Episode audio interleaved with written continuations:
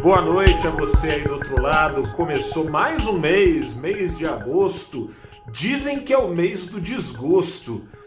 Pelo menos por hoje, se não foi uma beleza o dia do mercado, não foi tão mal, pelo menos, quanto foi na última sexta-feira, último pregão de julho, com perdas violentas na bolsa e alta violenta no dólar. Começa agora o seu saldo do dia, dia 2 de agosto de 2021, em que o Ibovespa chegou a subir mais de 2%, mas fechou com uma alta de só 0,59%, pagando só uma partezinha pequenininha daquela queda da semana passada, à altura dos 122.516 pontos. O dólar, por sua vez, no mercado à vista, chegou a, na mínima ali, chegou a cair quase 2%. Não caía nem 1% no fim do dia, mas caía, né? Já alguma coisa. Caía 0,85%, foi aos R$ 5,16. Esse ganho do Ibovespa, mesmo quando era maior ao longo do dia foi muito em função do apetite ao risco demonstrado no exterior, que subiu pelos motivos errados, digamos, por motivos tortos. Hoje foi um dia curioso, teve sim um dado positivo aí de é, algum arranjo entre Estados Unidos e China para as empresas chinesas serem liberadas para licitações nos Estados Unidos, coisa e tal, mas o que pegou mesmo foi o seguinte: lá da China, dos Estados Unidos e da Europa vieram dados decepcionantes em relação às suas indústrias, que ainda crescem, mas já crescem menos novamente do que cresciam, por mais um mês crescendo menos do que cresciam, e abaixo das expectativas. No caso da China, o dado da indústria veio na leitura mais baixa dentro de 16 meses, é bastante coisa, e ficou ali no limite para não sinalizar o índice, o PMI, PMI, é, índice de gerente de compras na sigla em inglês, ficou só um pouquinho acima dos 50 pontos. Quando fica abaixo significa contração, quando fica acima significa expansão, ficou em 50,6 pontos só. É pouca coisa, sobretudo para a China, né, que cresce sempre num ritmo tão veloz de crescimento. Mas daí você está se perguntando por que, que então o apetite ao risco cresceu? Você que acompanha uh, o sobe e desce do mercado diariamente, desde o ano passado aqui com o saldo do dia, sabe que as bolsas, os ativos especulativos de forma geral, mas as bolsas com maior destaque, porque são dentre os ativos especulativos aquele, aqueles que mais movimentam dinheiro, bolsas têm sido conduzidas aos recordes muito antes da economia mundial voltar a crescer, muito antes já de ter vacina, muito antes de se sonhar com uma página virada na pandemia. Como?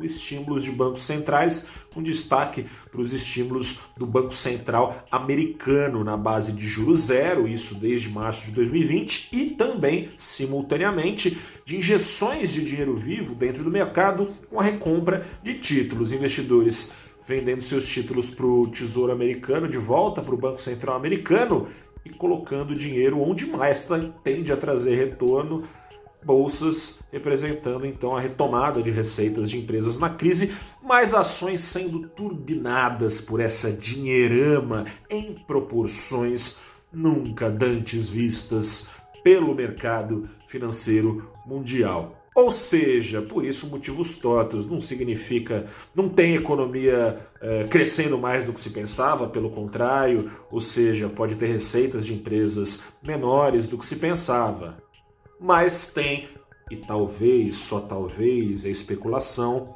sobrevida maior dada aos estímulos de bancos centrais, enquanto a economia real dá eventualmente esta fraquejada.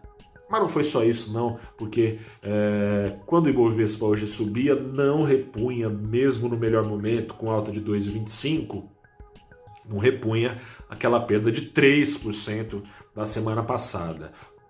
Pelas próprias pernas do Brasil. Para começar, tem aquela tensão clássica de decisão de juros, tem juros aí para serem decididos na quarta-feira, mas essa decisão especial tem uma tensão adicional porque pode representar um divisor de águas no mercado financeiro nacional. Juros estão em patamares muito estimulativos desde, desde agosto do ano passado, quando foram aos 2% vem subindo desde o começo desse ano, mas ainda mantendo o grau estimulativo. Porém, contudo, todavia, quem está bastante estimulada é, a subir é a inflação.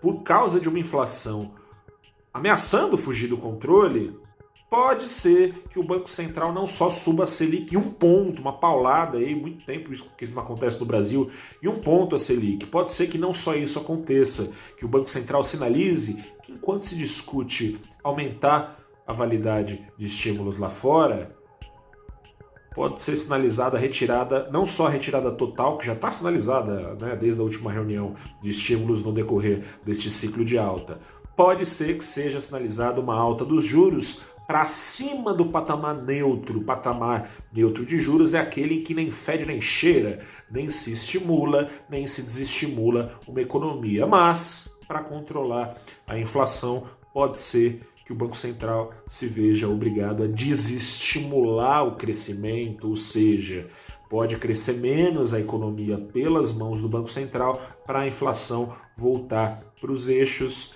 Isso para o mercado de bolsa pode ser uma baita pancada. Mas tem mais coisa, o risco fiscal.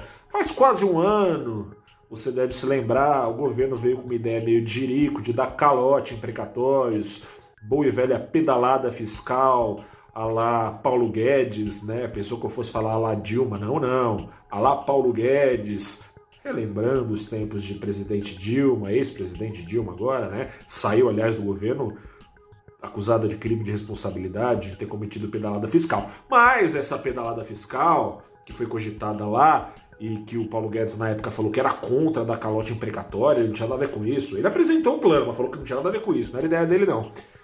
Voltou à baila essa discussão e o ministro parece agora estar tá bem afins de fazer, né? Falou que está vindo um meteoro para bater na, nas contas públicas e que para isso seria preciso atingi-lo com um míssil a base de apoio do governo, o Congresso tá para propor uma PEC para legalizar o furo no teto. Para quê? Para que empurrar com a barriga o pagamento dos precatórios e dar uma folga fiscal maior, um dinheirinho a mais, podendo então ser gasto pelo governo no presente? Para bancar um Bolsa Família. Não é mais Renda Brasil, como era especulado lá no ano passado, ou Renda Cidadã, só mudou o nome. Bolsa Família, bom, não mudou tanto, né? Bolsa Família continua o mesmo, porém seria turbinado em ano eleitoral. E Brasilzão velho de guerra, muda nome, muda governo, da direita à esquerda, ao centro, adentro, acaba e tudo mais. A história se repete com isso, investidores Ressabiados estão e com razão, se esse é o governo liberal, imagina se não fosse. Eu fico por aqui e volto amanhã para te falar se esse problema saiu ou não do radar, se ele entrou com mais força, coisa e tal. Vamos ver o que acontece. Tomara que agosto não cumpra a sua sina popular de seu mês do desgosto, no caso, para o investidor. Eu sou o repórter Gustavo Ferreira, fico por aqui. Até a próxima e tchau!